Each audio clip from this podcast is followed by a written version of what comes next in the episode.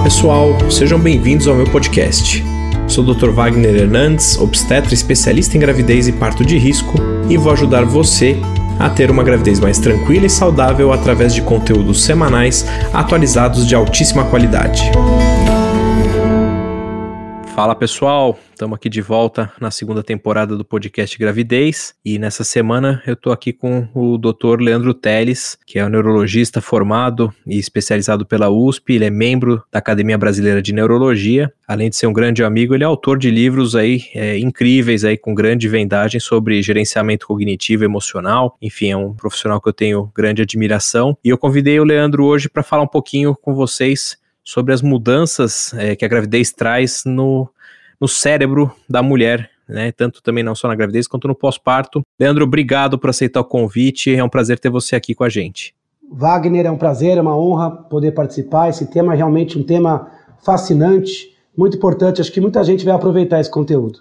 Leandro, para começar, eu queria que você comentasse um pouquinho quais são os, os efeitos aí que a progesterona, ou seja, o que, que a gravidez tem uh, no cérebro, o que, que uma grávida pode ter de, de alteração dessa parte neurológica. Conta um pouquinho para quem está nos ouvindo, por favor. Isso é muito importante, é um conceito que não é tão intuitivo, né? A gente sabe que a, a, gravidez ela muda, muda o útero, muda a mama, muda a pele, muda outros órgãos e a gente esquece do cérebro. O cérebro também é profundamente transformado pela gravidez. E isso é importante, isso é uma característica evolutiva, isso acontece com as mulheres de modo geral, é uma mudança de algumas regiões, principalmente na tomada de decisões, na percepção do ambiente, no grau de concentração e na capacidade de estabelecer vínculo. Então, isso é uma questão evolutiva e é uma questão quantificável. Alguns estudos modernos mostram até uma certa quantificação de áreas que se remodelam. A gente vê isso, Wagner, também na adolescência.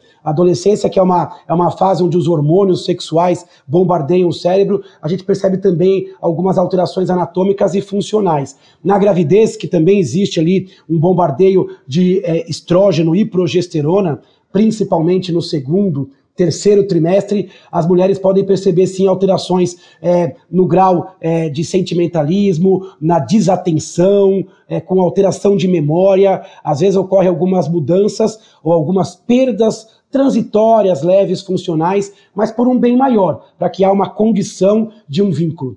Curioso que a gente estudou também os pais, né? E os pais, os homens, não têm estas transformações. Então o cérebro está recheado de receptor de progesterona e de estrógeno e você tem essas alterações funcionais e também anatômicas. Alguns estudos mostram até um certo encolhimento, uma redução da massa cerebral em algumas áreas, uma, uma redução que ela é transitória, geralmente ela volta ao normal a partir de um ano e meio, dois anos após o parto, e isso é mensurável. Inclusive, em alguns estudos, o, o pesquisador conseguia saber quem estava grávida ou não só olhando o exame cerebral. Muito interessante isso. Eu cheguei a ver um estudo desses com ressonância, avaliando a quantidade de massa cinzenta, e aí não sei se dá para dizer que as mulheres até nascem com mais neurônios que nós homens, justamente para poder perder alguns poucos durante a gestação e depois elas voltam a ser superiores a nós novamente, né? é, isso é um conceito interessante. E a, uma coisa importante é que, no caso da cognição, da inteligência, o, o, não existe uma, uma relação direta entre números de neurônios e capacidade de utilizá-los. E aí é curioso, o, o homem, de modo geral, tem mais neurônios, mas parece também, de modo geral, utilizar menos. E eu acho que em todas as fases da vida. Sem dúvida. Essa questão que você colocou então da perda de memória, não perda de memória, mas as mulheres ficam mais, talvez mais esquecidas. Então a gente pode considerar isso como algo natural aí, para assim, quem está nos ouvindo e tem às vezes, puxa, o que, que eu vim buscar aqui mesmo? Isso é, é esperado que a gravidez possa é, refletir isso na mulher? Isso é esperado, isso acontece com uma grande parcela, talvez a maioria das mulheres. Isso geralmente tem uma intensidade leve, então é algo leve, sutil, atrapalha mais é a concentração, a memória também pode dar uma, uma bugadinha, uma dificuldade às vezes em evocar um nome ou algum errozinho por distração. Isso acontece com a maioria das mulheres. De novo, é algo leve, transitório e é algo esperado, faz parte do pacote gravidez e não é só por conta dos hormônios. Existe toda uma questão emocional, afetiva, uma transição de papéis sociais. Então, isto faz parte da gravidez dita normal. Lógico que algumas mulheres podem perceber isso com mais intensidade. Vai depender se ela está dormindo bem ou não, se ela está no multitarefa ou não, qual é a, como é que está o equilíbrio emocional, qual é o suporte que ela tem com relação àquela gravidez, e depende também de questões genéticas. Tem pessoas que mesmo fora da gravidez têm mais queixas de memória, então isso pode se alargar, se intensificar um pouco na gravidez. Eu queria ampliar esse conceito até para o puerpério e também para outros momentos da vida da mulher, como a menopausa. Alguns chamam de brain fog, que seria uma espécie de nevoeiro, uma névoa. Elas ficam ali um pouco mais distraídas, um pouco mais aéreas nesses momentos de franca oscilação nos hormônios principalmente com relação ao impacto do excesso de progesterona, que a gente vê como nunca, né? Eu acho que o cérebro não recebe tanta progesterona é, como a gente tem no segundo e terceiro trimestre da gravidez. Né? E se tem alguma dica para essa mulher que eventualmente tem esses esquecimentos, como é que ela pode ativar mais a memória dela? Enfim, teus livros têm um pouco, acho que, disso. O que, que você poderia falar para uma grávida que fala, puxa, mas eu sim, eu tenho que trabalhar, eu tenho que ter minha, minha concentração tem que estar tá boa. Como é que eu consigo aprimorar isso, tentar driblar um pouco essa dificuldade do, do cérebro com a progesterona aí embebido? O primeiro conceito é esta orientação inicial. Isto é algo normal, reversível, leve e bastante frequente. Às vezes só esta orientação já faz com que se atenue a tensão, porque senão a mulher começa a ficar um pouco esquecida e começa a ficar hipervigilante, fica muito reflexiva com isso. Então essa comunicação, essa tranquilidade é importante. Não abdique de noites de sono, de descanso. A gente sabe que a grávida demanda, às vezes, uma quantidade de sono um pouco maior. Tem uma, uma, uma sonolência que às vezes transpassa as 7, 8 horas tradicionais do adulto. Então, dormir adequadamente. Cuidado com o excesso de trabalho, cuidado com a multitarefa. Às vezes, fora da gravidez, você conseguiria fazer duas, três, quatro coisas ao mesmo tempo. Na gravidez, fazer uma coisa de cada vez anotar aquilo que é importante, relevante. O ato de anotar, ele aumenta a complexidade da informação. É, uma boa nutrição ajudaria, então, tomar os suplementos, cuidar de uma boa alimentação e não se deixar é, é, alterar pela questão emocional. A gente sabe, por exemplo, que a ansiedade, ela muitas vezes acompanha a gestante. No começo, é para gravidez engrenar, para tirar as dúvidas, para firmar aquela gravidez. E aí, mais para o final, a gente tem a antecipação com relação ao, ao, ao parto, à via de parto, à própria maternidade em si. Então, quando você trabalha a ansiedade, você melhora a cognição. Agora, jogos mentais, leitura, tudo isso ajuda bastante. Você vai ter que tomar um pouquinho mais as rédeas e tomar um pouco mais de cuidado, mas de modo geral, você não precisa medicar a gestante, você não precisa remediar. Isso é algo administrável com medidas do dia a dia mesmo. É uma coisa que você comentou que eu até brinco com minhas pacientes, que é isso, né?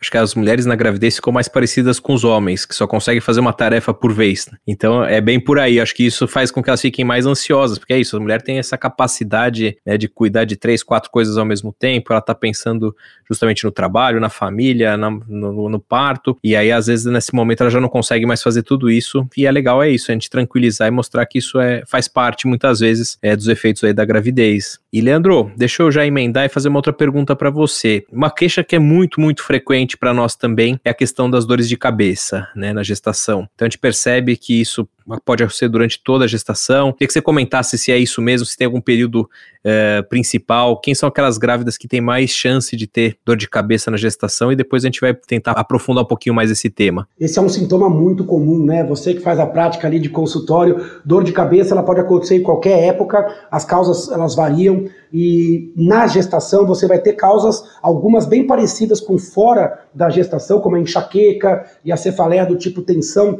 muscular, vão responder ali pela principal leva de pacientes com dor de cabeça. A enxaqueca, ela tende a melhorar de modo geral na gravidez, ela melhora eh, principalmente naquelas mulheres que têm como gatilho para sua enxaqueca o pré-menstrual, então aquela mulher que tem como gatilho a oscilação hormonal, esta mulher que tende a melhorar mais, principalmente no segundo e no terceiro trimestre. No segundo e terceiro trimestre, os níveis hormonais eles estão elevados, eles continuam subindo, e quando você não tem a queda é, da pré-menstruação, essas mulheres que tinham o gatilho hormonal, elas tendem a melhorar. Já o primeiro trimestre ele é chatinho. O primeiro trimestre, algumas mulheres são bastante sintomáticas, é, com relação à tontura, náuseas, é, incômodo. Então, essa subida, essa, essa implementação da gravidez, às vezes ela é sintomática. Então, a dor de cabeça ela é frequente. Para aquelas mulheres que têm enxaqueca, o risco é maior, porque a enxaqueca ela já vem de um componente genético, geralmente a mulher já conhece isso antes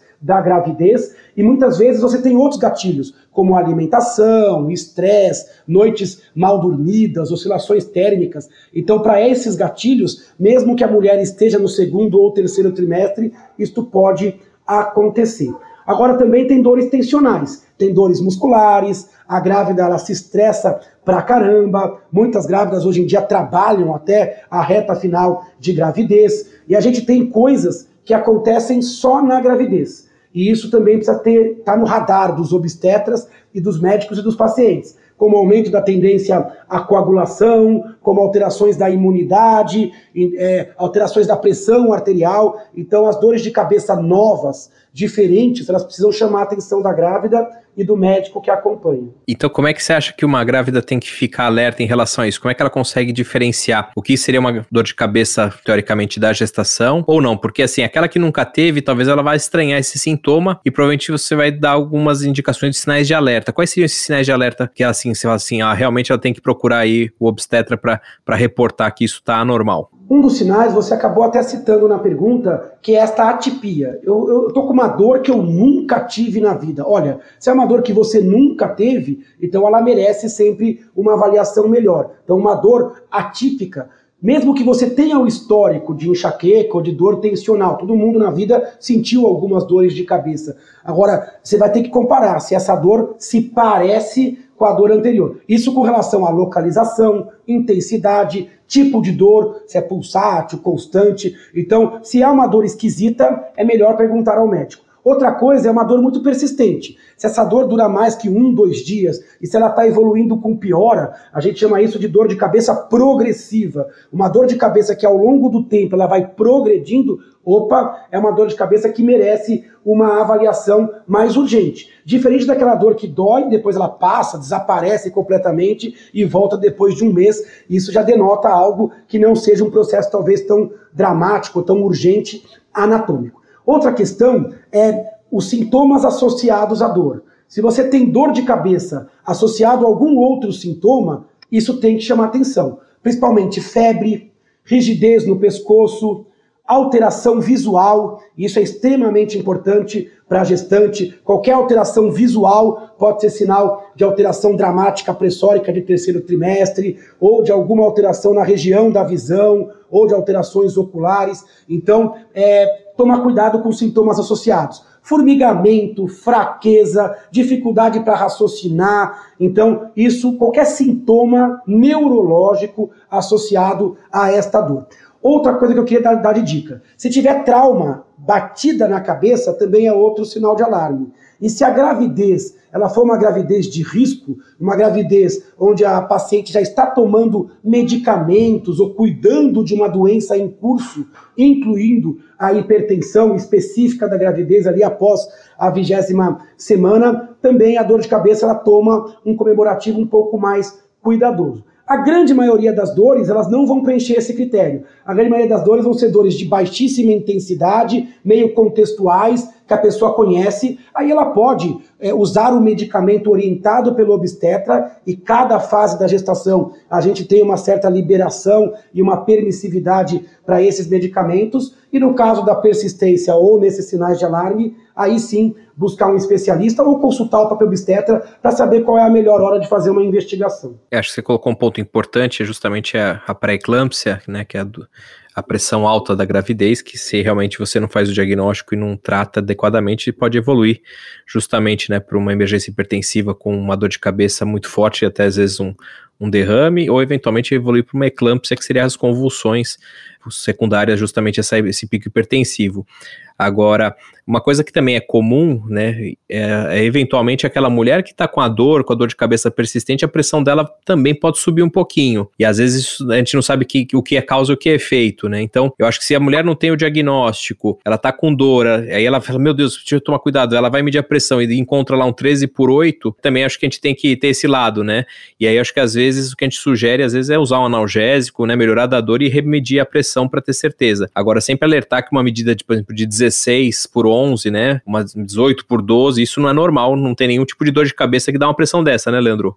Verdade. E aí a colocação sua é perfeita é, pela sua experiência e pelas experiências também nossa no pronto-socorro. Muito comum isso. A pessoa está com pressão, está com dor de cabeça, está com dor e ele vai aferir a pressão e a pressão ela aumenta quando você está mais tenso, quando está com dor. Então, quando a gente fala em hipertensão na gravidez ou hipertensão específica da gravidez, são medidas seriadas, quando a pessoa está tranquila, sem dor. É, quando você mede a pressão com a dor, você pode ter, na verdade, o mais comum é que a dor esteja aumentando a pressão. Nesses casos, é, é de muito bom senso que, ao invés de medicar a pressão, que seria o senso comum, você medicar a dor, relaxar, se acalmar e depois repetir a medida. Concordo com a sua segunda colocação também. Isso vale para um aumento aceitável da pressão. Se, essa, esse aumento é muito dramático, principalmente na pressão diastólica, aí é melhor você consultar um médico se níveis são níveis absurdos, 17, 18, 19,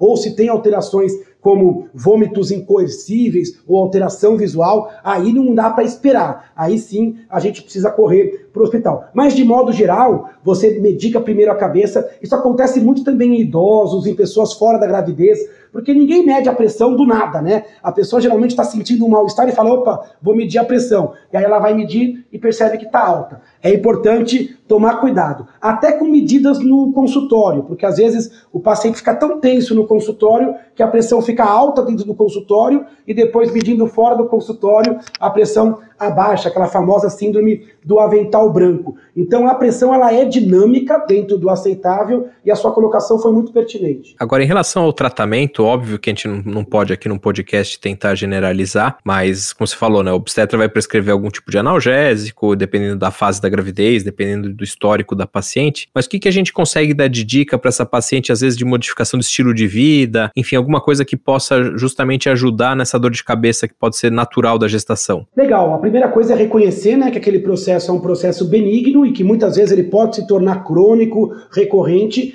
e entender que cada um é de um jeito. Então você tem que conhecer os seus gatilhos fazer um bom diário de sintomas, marcar o dia que você tem dor, a intensidade, tentar ver como é que está a questão do comportamento, se tem algum alimento provocando isso, e nesse caso você pode retirar. Não raro isso pode acontecer com álcool, a gente já sabe que as gestantes, de modo geral, têm uma ingesta mais baixa, principalmente o vinho tinto, no caso das enxaquecas, alimentos também com condimentos, glutamato monossódico, muito comum em comidas orientais ou muito temperadas ou muito industrializadas, é bom dar uma segurada. A gestante ela tem uma certa vasodilatação, ela tem uma, uma, às vezes uma tendência a ficar um pouco mais diluída, então é importante que ela se mantenha bem hidratada. A hidratação na gravidez ela é importante. Evite extremos de temperatura. A noite de sono também vai ser importante para a memória e também para a dor de cabeça, porque a gente sabe que a falta de descanso, o estresse, às vezes tem pessoas que passam por estresse muito demasiado, a casa vive, fica em pé de guerra, isso também vai se refletir com dores de cabeça. Volto a citar os fenômenos ansiosos. Olha, uma boa atividade física, boa nutrição, controle é, do peso e, da, e da, do aspecto geral da gravidez, tudo isso vai ajudar muito a mulher. Vem uma dorzinha, você pode eventualmente tomar um banho, fazer uma compressa mais morna, tentar alguma medida de relaxamento. Algumas se beneficiam com massagem, com é, acupuntura. Tudo que você puder fazer de forma não medicamentosa vai ser bem-vindo para você e para o bebê. Agora, tudo tem limite. Em todas as fases da gravidez, a gente tem medicamentos possíveis, analgésicos, eventualmente até medicamentos específicos para enxaqueca e até prevenção. Tem medidas preventivas medicamentosas que eventualmente a gente pode lançar mão quando a gestante tem crises muito violentas, porque a gente sabe que uma gravidez marcada por uma dor muito frequente, muito intensa, ela pode ter resultados ruins. Então você não precisa fugir do remédio como o diabo da cruz. Mas você precisa usar com parcimônia e sempre com a orientação do seu médico. Não, perfeitas suas colocações, concordo plenamente com você. Muitas vezes é isso, a gente acaba apelando às vezes para uma acupuntura, uma massagem, como você bem colocou, a questão da alimentação. Uma coisa que é curiosa que a gente vê no dia a dia é que geralmente nós no primeiro trimestre a gente pede para evitar a cafeína em excesso, porque a gente sabe que isso pode aumentar o risco de aborto. Por outro lado, a cafeína a gente sabe que tem muita gente que tem dor de cabeça, inclusive por abstinência, né? Muitos medicamentos têm cafeína, né? Então, justamente, às vezes faz falta isso no primeiro trimestre, mas no segundo trimestre, eventualmente, colocar um pouco de, de cafeína talvez possa ajudar. Aqui, como é que é a questão da cafeína e, e as dores de cabeça? Pergunta importante. A cafeína é rolo, né? A cafeína, ela realmente ajuda na ação analgésica, por isso que alguns analgésicos, eles têm aquele pedacinho que é o CAF, né? CAF alguma coisa. A cafeína, então, ela funciona como um coadjuvante ao analgésico. Então, durante uma crise, principalmente de enxaqueca, é, ou uma crise tensional mais forte, a cafeína ela pode ter uma ação. Agora, a gente sabe que o uso crônico e aumentado de cafeína, ele piora a enxaqueca. Então, até três xícaras pequenas numa pessoa fora da gestação seria um consumo aceitável. Acima disso, já pode dar insônia, a partir das 18 horas, pode dar gastrite, refluxo, pode piorar quadros de ansiedade. Você colocou uma preocupação específica ali com relação ao primeiro trimestre, né? Onde você tem o risco ali é, de aborto, de vasoconstrições, de alterações inerentes ao primeiro trimestre. Eu acho que daria para a pessoa consumir, mas com muito mais cautela e cuidado. Então a cafeína ela funciona como bonzinho e vilão. Ela pode ser boazinha na hora da dor, como coadjuvante, mas ela pode ser vilão na cronificação por excesso mantido ou pelo que você falou, a retirada abrupta. Por isso é tão importante, talvez, o pré-natal, né? Quando você consegue. O, o pré-natal não, o pré-pré-natal. Quando você está antes de engravidar, talvez já seja uma hora de você baixar o teor de cafeína e entrar na gravidez já com um nível menor. Porque às vezes a pessoa se entope de cafeína, quando descobre que está grávida, para abruptamente de tomar café e aí sofre pela abstinência que complica o primeiro trimestre. Então tentar equacionar. E lembrar que cafeína não é só café. Tem muita gente que consome cafeína em refrigerante à base de cola, chocolate ao leite, e muita gente toma sem perceber naqueles suplementos de academia, como pré-treino, e a pessoa às vezes vem tomando sem perceber doses altas de cafeína, aí descobre que está grávida, para de tomar e aí sofre por ansiedade, insônia ou dor de cabeça pelo rebote da retirada esses casos merecem um manejo do obstetra com redução, bom senso, caso a caso. Falando um pouquinho da privação de sono, que é algo também comum, né, tanto na gestação quanto no pós-parto, no pós-parto principalmente pela presença do bebê. Mas é engraçado como as grávidas têm muita insônia. Também queria que você comentasse um pouquinho dos efeitos da privação de sono na gestação e pós-parto, e também algumas estratégias aí que de repente para a gente conversar contar para as nossas ouvintes aí que elas possam fazer para melhorar de repente o sono, pelo menos durante a gravidez? O sono na gravidez ele tem que ser cuidado, né? Porque é um momento onde o cérebro, ele pade... o corpo padece sobre um estresse adicional. Então ele demanda um pouquinho mais de descanso. A gente sabe que a gestante ela tem uma demanda de sono um pouco mais alongada, ela tem uma hipersônia, então ela pode tirar ali pequenos cochilos durante o dia e pode demandar uma noite melhor dormida. Se ela não consegue fazer isso, porque nossa cultura Deus só ajuda quem cedo madruga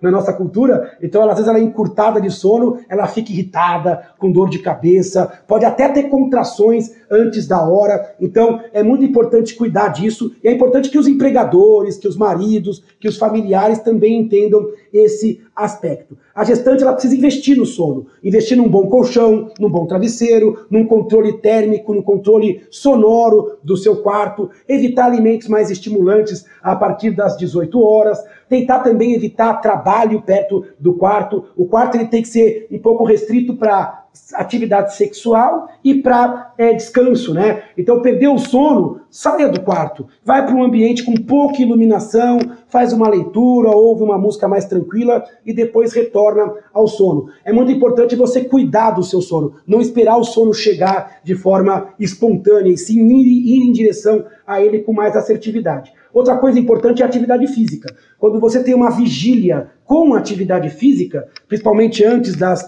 20 horas, você acaba aumentando um dos fatores que propiciam o sono. Outra dica é a questão da luz. Diminuir a iluminação, trocar a luz muito branca por uma luz de menor intensidade, trocar a luz direta por uma luz mais indireta, evitar esses dispositivos hiperluminosos como celulares, tablets ou pelo menos usar filtros né, noturnos, onde você consiga não inibir tanto a liberação da melatonina. Em caso que nada disso der certo, tem que conversar com o médico, porque aí às vezes você diagnostica uma ansiedade, um hipertireoidismo ou alguma outra disfunção que vai demandar um auxílio. A grávida ela tem questões às vezes posicionais também, né? Então é importante colocar um travesseirinho às vezes entre a perna, dormir de lado para que a barriga não dificulte ali a respiração na, à noite, né? Então a grávida ela vai ter que se adaptar também a essa própria mudança é, postural. Algumas podem desenvolver fenômenos de apneia do sono. Agora, a bomba e a bucha é quando o bebê vem ao mundo. E a gente não é só médico, a gente também é pai, né?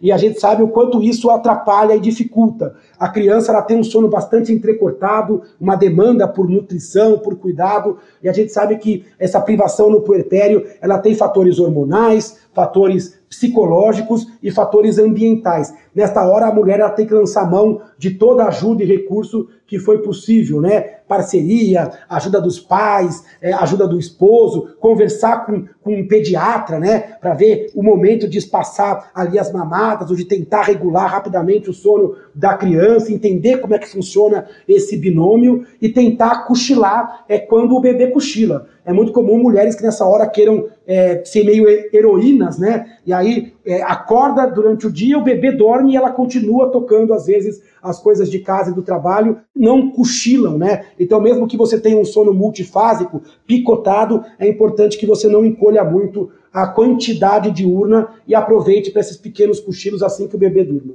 É, não é, não é uma tarefa fácil, sem dúvida alguma, justamente quando o bebê chega. E nem toda mulher tem essa facilidade, né, de cochilar, como você bem colocou. Tem muita mulher que está acostumada a dormir ali suas oito horas, né, direto, e de repente ela se vê é, acordando a cada duas horas, a cada uma hora. E aí, como você bem colocou, a rede de apoio é fundamental, né, né para que ela justamente consiga ter uma, um período de sono maior. Tem algumas mulheres que a gente fala, ó, tira o leite, dá para alguém dar para você, e você emenda duas mamadas aí de sono, porque isso também impacta, como você colocou, na produção de leite, vai também impactar na saúde emocional dela. Então, teoricamente, essas mulheres já têm uma predisposição também a uma depressão pós-parto, aquele blues puerperal, e aí de repente aquela privação do sono, isso tende a ficar cada vez mais difícil. Outra coisa que a gente vê muito na prática, você que também tem duas filhas lindas aí sabe bem, para a mulher é muito difícil a segunda gravidez justamente nesse aspecto. Então, a, na primeira gravidez, quando ela tá com sono, teoricamente, muitas vezes ela vai lá e hiberna durante o final de semana, ela vai dormir 6 horas da tarde, acorda no dia seguinte. Quando você tem um segundo filho, já não tem mais isso, né? Você tem uma pequena ali, um pequeno que, que não vai te deixar descansar. Então, essa acho que é uma das curiosidades, assim, curiosidade não digo, mas é um achado muito frequente da mulher grávida do segundo filho, ela fala, nossa, mas no primeiro eu não lembro de ter ficado tão cansada assim, de ter essa questão do sono. E aí, é óbvio, né? Mudou muito ali a situação e ela não consegue enxergar isso. Como é que, você lembra como é que foi com a K e aí em casa, se foi assim mesmo ou não? Foi exatamente assim. A primeira gravidez tem as questões inerentes ao ineditismo né, da situação, a gente fica tenso. No segundo, você está com um pouquinho mais de calo, traquejo, mas você colocou uma coisa perfeita, né? Quando você já tem aquela demanda, você já perdeu aquela reserva e aí você tem que cuidar da criança, às vezes um pouquinho mais velha, e você não consegue mais é, cochilar. Inclusive, essa questão da amnésia, do esquecimento, é bastante descrito na segunda gestação. Geralmente já pega a mulher um pouco mais velha, né, um pouco mais idosa, já um pouco mais fadigada, e aí já você, você acrescenta essa demanda. O filho mais velho já tem uma certa rotina, mas ele sabe que criança acorda cedo e tem muita energia para gastar, e aí surge o bebezinho com seu sono multifásico, entrecortado, e as coisas se associam. Então, muitas vezes, a segunda gravidez ela acaba pesando um pouco nessa questão da válvula de escape precisa de uma rede de apoio ainda maior, e é curioso como às vezes essa rede de apoio é menor na segunda gravidez, partindo do pressuposto que a mãe já é uma mãe profissional e já não precisa de tanto suporte como da primeira vez. É o contrário. E muitas vezes essa rede de apoio pode ajudar cuidando do primeiro filho. Então, às vezes, o pai, o avô, os tios, nesta hora você tem uma cadeia de revezamento e de repente você consegue desonerar para que essa mãe descanse. Nada é pior para o cérebro em termos de funcionalidade do que a falta de sustentabilidade. Você não conseguir se reparar antes do próximo desafio. Isso que acontece com a mãe. Ela vai forte e ela vai perdendo essa energia e isso pode levar sim a uma depressão, a um blues, a uma frustração. Então isso vai diante de todas as questões da adequação de expectativas que a gente também já tem na vida real. Então é muito importante cuidar dessa mãe Cuidar dessa mãe é cuidar desse bebê e é cuidar desta família para que nesta primeira ou segunda gestação você não gere o que você falou, esse ciclo de amplificação, esse efeito dominó que não raro adoece a família e às vezes até leva ao distanciamento do casal. Leandro, eu queria que você comentasse um pouquinho sobre um pouco o cérebro do bebê. E aí, na verdade, dentro do útero, né? Porque senão a gente. Acho que o cérebro do bebê, depois que nasce, são modificações incríveis. Mas falando um pouquinho dentro do útero, até da questão assim, às vezes as mães me perguntam: será que ele escuta? Será que eu devo conversar com ele? Conta um pouquinho como é que funciona o cérebro do bebê. Na, na verdade, eu, eu, imagino que os estudos sejam difíceis, né? De a gente saber em é relação a tudo isso, que ninguém lembra para contar. É. Mas o que, que tem, assim, para a gente contar para as nossas ouvintes, por favor? O cérebro humano é a estrutura mais absurda, mais fascinante. A gravidez humana é extremamente rápida, curta. Então, o bebê ele nasce até meio não completamente formado. Talvez dos mamíferos seja o que, a, a, que o, o, parto talvez seja o mais prematuro, né? Porque ele, ele nasce sem conseguir ficar de pé, sem conseguir se alimentar, demandando um absurdo de cuidado. Talvez, inclusive, esta prematuridade, mesmo quando o bebê ele nasce com nove meses, talvez isso tenha é, criado a própria concepção de família, né? Onde todo mundo se cerca e se cuida, e talvez seja até a base da nossa é, sociedade. Agora, por que, que o bebê nasce tão cedo? Por que, que a, a gestação humana não dura mais? Talvez pelo próprio tamanho da cabeça, né? A cabeça humana já nasce num tamanho bastante grande, desproporcional ao corpo, e você que é obstetra sabe qual é o desafio de passar essa cabeça quando ela está de um jeito é, diferente do habitual toda a arte do parto gira em torno de passar esse cérebro e ele vai crescer muito fora da, do útero. Agora, ele já é brilhante dentro do útero. O cérebro ele se forma muito rápido. Quando você tem, às vezes, um mês, um mês e meio, você já está com já o cérebro com bastante caminho andado, ele já começa a se desenvolver, ele começa a se retorcer. Quem faz ultrassonografia vê isso, né? Vê como é um órgão vivo, altamente mutável. Em menos de um ano, é absurdo como o bebê já tem resposta, já tem reflexo, ele já se posiciona, já chupa o dedo, já parece que já está quase quase mandando beijo pelo, pelo ultrassom. O bebê ele escuta, a gente tem evidências de que ele perceba não só vibrações que chegam por, esta, por esse líquido, ele escuta muito é, é, os ruídos maternos de dentro da barriga da mãe, como pulsação cardíaca, é, como respiração materna, os gases maternos passam ali também e o bebê reage extremamente a isso. O bebê ele reconhece e muda padrão de frequência, mesmo que ele não fale para a gente, a gente percebe que ele percebe a voz humana, a voz materna e paterna e reconhece este padrão. Então, os mecanismos de memória já são rudimentares, então ele pode reconhecer o pai e a mãe não só pelo, pelo cheiro, pelo contato, pelo jeito, mas também pelo timbre e pela voz. Ele já responde à música, então a música pode ser apresentada ao bebê, sem dúvida nenhuma. Tem até algumas brincadeiras que colocam ali o fone de ouvido na barriga para já brincar com esse bebê. Então esse bebê, inclusive, ele pode sonhar intraútero. A gente tem vários registros que moram, mostram a capacidade de um bebê acima da 32ª, 33ª semana, ele já tem sono REM, mostrando que ele não só vive, percebe, como ele já tem rudimentos de sonho, né? Ainda bem fragmentado. Por mais que ele não lembre, e a gente não lembre, a gente sabe que a gente não lembra conscientemente, mas que toda experiência intraútero e parto e pós-útero, mesmo que você não lembre, ele molda a nossa personalidade. Então interaja com a criança dentro e fora do útero. Isso vai fazer um vínculo e vai trazer uma sensação, mesmo que abstrata, de coletividade e de bom desenvolvimento. Eu vi alguns trabalhos e geralmente a gente fala que os, esses trabalhos com música, né, que houve aí um relato de que os bebês têm alguma compreensão da música, alguma interação com música, começam a partir de 23 semanas mais ou menos de gestação. Mas o que eu comento com os pais, independente da idade gestacional que você tá, é, para a formação do vínculo é interessante, né? Então, tanto faz, se você está falando com 5 semanas, com 12, com 18 ou com 34, é, o importante é, é justamente essa, essa, esse vínculo que é criado. Agora, que tem realmente relatos, né? Eu acho que isso é muito legal de ver, que existe uma explicação uh, neurológica para tudo isso, é muito legal. Outra coisa que a gente percebe é que às vezes os pais veem no ultrassom e falam assim: nossa, mas ele não dorme, como é que funciona? Ele tá dormindo, tá acordado? E aí, na verdade, eles não têm um padrão ainda, né, de sono. É, o que, que a gente sabe justamente desse sono desses bebês? O padrão ainda é bem multifásico, né? E aí você colocou uma coisa interessante. Tem gente que acha que o bebê, ele existe um milagre ao nascimento, mas na verdade, o nascimento é só tirar o cérebro que estava dentro para o cérebro que está fora. Então, o bebê de fora é o mesmo bebê de dentro. Lógico que ali você tem menos luminosidade, a respiração é diferente por conta do cordão umbilical, mas o cérebro dele, um segundo antes de nascer, já é o cérebro formadinho que você vê de um recém-nascido. Lógico que você tem o milagre da gente estar tá enxergando ali o ser vivo. Agora, o sono dele é ruim fora e é um pouco ruim nesse sentido de padrão multifásico também dentro. Os bebês dentro da barriga eles dormem bastante. Dormem geralmente uma quantidade grande de horas, ele passa a ter um ciclo mais perto do terceiro trimestre, de acordar e dormir, por isso que às vezes até decepciona um pouco os pais, que às vezes a criança está meio paradona, e aí você não consegue ver muito bem o movimento no ultrassom, às vezes alguns petelequinhos, algumas mudanças, tem algumas mandracarias, mandam comer sei lá o que, beber sei lá o que, para tentar agitar esse bebê, mas o bebê ele tem um padrão sim de sono vigília, mas é um padrão rudimentar, esse padrão ele é multifásico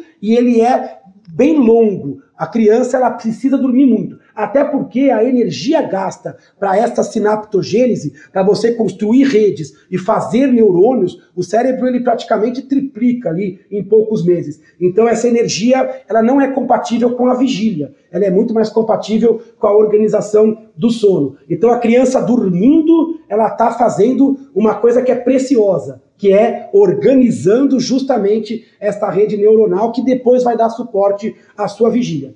Outra coisa interessante é que as crianças nascem enxergando até um pouco melhor do que a gente achava que elas enxergavam. Isso que você falou é perfeito. Não ficar acreditando porque um cientista falou que a criança não enxerga. Não, você pode oferecer estímulos auditivos e visuais. Outra coisa, estímulo não faz mal. O bom estímulo faz bem. E aí você falou uma coisa interessante. Se não fizer bem para a criança, fez bem ao pai, fez bem à mãe. E é melhor eu ter estimulado e descobrir que não, não, não precisava ter estimulado do que ao contrário. Eu perceber que eu deixei de estimular e deveria ter estimulado. A vida ela começa até onde a gente sabe ali, é, logo no comecinho, possivelmente na fecundação, na nidação, se alguém quiser ser muito tardio nessa interpretação, mas a partir do embrião, ali a gente já tem um, uma, um ser vivo que precisa de vínculos e de estímulos externos. Né? Exato, acho que isso sempre vai fazer bem, como você bem colocou, ninguém se arrepende. Obviamente não tem, tem limites, né? Então, até justamente hoje, quando os bebês nascem, existe uma preocupação de muitos casais, até de alguns estímulos que possam ser ruins. A questão do, ah, vai pingar o colírio no bebê, isso, isso vai irritar o olho dele, isso é ruim. A questão do banho, mas vai ficar lá esfregando. Então, essas coisas já têm mudado, né? Tem sido muito mais conservador em relação a tudo isso. E às vezes tem até uma polêmica da vitamina K, que é boa para coagulação. Aí tem os casais que falam, puxa, mas vai fazer injetável, então vamos dar via oral, que aí você poupa uma picada. Só que aí eu falo, vitamina K via oral tem um gosto muito amargo. Então, assim, quem disse que também aquele bebê vai gostar desse estímulo amargo na boca, né? Então é difícil, é, não é uma, uma situação fácil, mas acho que a gente tem que justamente estimular o que a gente sabe que é, é legal e, e, e, o que é legal para esses pais, né? Exatamente, ninguém vai fazer mal para o seu filho, né? Então, se você está conversando, se você está falando, uh, enfim, está fazendo com que ele olhe para o seu rosto, ele não está te enxergando, não tem problema nenhum, né? É, o importante é que você está ali fazendo essa conexão e acho que isso falta às vezes para algum, até alguns casais que eventualmente terceirizam aí a criação da criança para outra, para algum funcionário, alguma coisa que às vezes não tem esse mesmo hábito, né? Então, isso vai acabar repercutindo lá na frente. Com certeza. A colocação é absolutamente é, perfeita. Esse vínculo e até o aprendizado que você vai ter com o seu filho, cada um é de um jeito, depende desse tempo ofertado, oferecido para uma experiência absolutamente fascinante que é a maternidade, a paternidade, inclusive que pode ser vivida por outros familiares e amigos. Eu acho essas colocações muito interessantes. E como isso vem mudado, né? Tem uma, uma outra coisa que a gente até queria colocar aqui em discussão. Antigamente a gente é, falava um pouco sobre aquele efeito Mozart, né? Que é você ficar colocando música clássica para criança e que isso poderia levar a um aumento de QI, né? Das crianças ao longo do tempo. Eu queria dizer que isso é, é, há uma certa, um certo questionamento com relação a isso. Não tem nenhum problema mostrar música e nem apresentar música clássica precocemente. Pode ajudar né, a descansar, relaxar, a ficar menos irritadiço, mas que a relação diretamente desta apresentação principalmente com relação ao efeito Mozart e o QI, isso é uma coisa que tem caído um pouquinho por terra. Então você pode apresentar músicas que sejam culturalmente, no momento, aceitáveis. E você falou um outro conceito que é o excesso de estímulo. Tem pais que às vezes levam à exaustão a criança, né? mantendo a criança hiperestimulada. Nesse momento, o melhor estímulo ainda é o estímulo interno. A criança ela precisa poupar energia. Então, um quartinho infantil mais clean, um padrão de horário, de rotina, para que ele não tenha que lidar com mudanças abruptas na rotina, tudo isso vai trazer uma criança mais tranquila, mais calma, mais previsível e com energia suficiente para ter essa primeira alavanca do desenvolvimento. Né? É, eu acho que é isso. acho que o que o casal tem que ter sempre em mente é pensar como é que o bebê estava até horas antes de nascer dentro do útero e imaginar como é que vai ser aqui fora. Então é isso, tentar fazer uma transição gradual, da maneira que conseguir também, porque é isso, né? Música clássica nem sempre é acessível para todo mundo, de repente a pessoa gosta de uma outra música. O importante é, por exemplo, uma música, como você falou, com volume mais baixo, né? Com uma batida mais suave, é a luz mais suave, é o contato com coisas macias a questão às vezes de cheiro, né? Às vezes aquele perfume ou então um cigarro, esse tipo de coisa, provavelmente não, não vai fazer bem uh, eh, para essa criança, mas outros estímulos sim, e, e, acho que é isso que a gente tem que estimular. Leandro, eu acho que se deixar a gente fica aqui até amanhã, porque é um papo muito gostoso, sempre muito bom conversar com você mas até para a gente também não tentar deixar um pouco para de repente um outro episódio, mas eu queria te agradecer, queria ver se você quer comentar alguma coisa aí diferente e já também aproveitar para você deixar uh, o seu canal aí de, de, de, contato, aí. Você é um cara super uh, popular no, nas redes sociais, enfim, é um, um personagem que vive na, na, televisão, enfim, é uma pessoa conhecida. Então, conta um pouquinho onde é que as pessoas conseguem conversar com você e, e fica aí à vontade para pôr mais alguma coisa que a gente não tenha abordado. Muito legal essa, essa troca de, de informações, essa questão meio multidisciplinar. Acho que é um bate-papo que acaba acrescentando para todo mundo. Quero agradecer imensamente o espaço. Quem quiser conhecer um pouquinho mais do meu trabalho, o Instagram é a rede que eu acabo usando mais, Neuro Leandro Teles. A gente sempre tem ali lives, o próprio Wagner já participou algumas vezes, trazendo muitos conceitos aí na gravidez. O assunto é infinito, né? É, não tem jeito, é um assunto absolutamente sem fim e ainda que a gente está aprendendo, né? Então é importante que vocês tomem um pouco de cuidado. Se eu puder dar uma dica aqui para os pais, um pouco de cuidado com a fonte das informações. Hoje em dia a gente padece por o excesso de informações e a qualidade, às vezes, ruim da informação. Então sempre busque checar a informação nos canais mais recomendados. Costumam seguir, é, é, é, tenham por hábito seguir opiniões colegiadas, né, não opiniões individualizadas fora da curva e, e tentem sempre checar a fonte daquilo com o seu médico. Cuidado com alguns conceitos de mal não faz, então vai ser assim. Então, cuidado com verdades absolutas ou coisas que pareçam um pouco fantasiosas demais. Então, cuidado com as fake news famosas, né? Que pegam todas. E a gente, a gente quando, tá, quando vira pai, vira mãe, a gente fica um pouco vulnerável a isso, com medo de estar tá fazendo mal ou de estar tá privando o nosso filho de alguma coisa. Então, serenidade, tranquilidade. O melhor professor vai ser realmente o filho e a melhor opinião vai ser essa opinião colegiada com uma boa fonte é, de médicos de confiança, tá? Então eu estou aqui à disposição e queria deixar aqui no ar já o convite para o Wagner é, retribuir aqui visitar o meu Instagram para fazer uma live nos próximos dias. Combinado, vou, vou com o maior prazer sim, e acho que você colocou coisas importantes, essa questão da, das fake news, e na verdade, às vezes conceitos equivocados, eu tenho visto cada vez mais esses digital influencers falando muitas coisas erradas, perigosas, eu tento combater as que eu vejo, mas não, ve, não vejo todas, até porque na minha área, é, gravidez, todo mundo que depois passa por duas ou por uma gestação já se acha é, expert no assunto e pode falar sobre o tema,